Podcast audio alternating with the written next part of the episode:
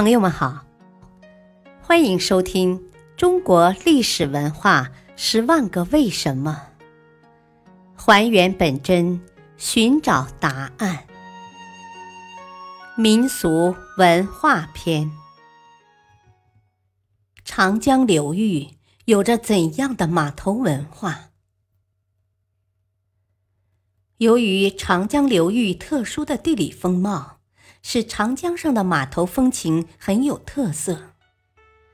长江流域地貌多种多样，特别是在早期，上游人口相对稀少，城镇经济并不太发达，码头往往就成为一个城镇商品贸易最发达的地区，往往是商家云集，八方杂处。古代长江上的城镇一般是城门面江，下临阶堤，直通江面。江面上趸船边木，帆船桅杆林立，遮蔽大片江面。通往码头的石梯两边，往往草棚相连，商人在内叫卖不断，码头人头攒动，吏夫、客人、商贩等。往来穿梭。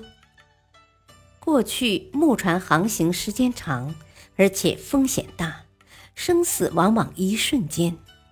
船工和商人们的生理和心理都强烈需要情感的补充，所以沿江码头往往是妓院、烟馆、戏院、赌场最多的地方。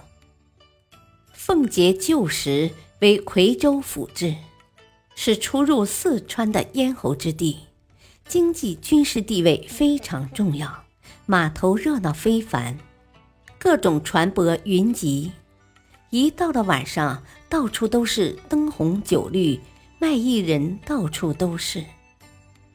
在夔州，当时叫唱灯儿，一时笙歌在江面回荡。南京的秦淮河。在古代更是出名，史书上有名的十里秦淮，在东晋以来就成为粉黛佳丽、南曲靡靡的代名词。其实这些都是码头文化的真实体现。长江中下游的码头上，由于地势平坦，各种畜力运输机械与人力搬运都存在。但在长江上游，由于坡度较大，人力搬运成为其最大的特色。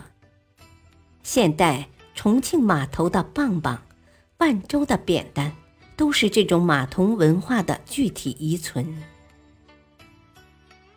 长江风土千差万别，繁杂多样，江南显现温柔情色，风花雪月。江南人精明尚文，富商和文人辈出；江汉人则上贵信巫，历史上往往在文气与尚武之间交替起伏，精明与尚武往往交融在一起。巴蜀人幽默乐观，休闲喜游，不拘礼教，文采四溢。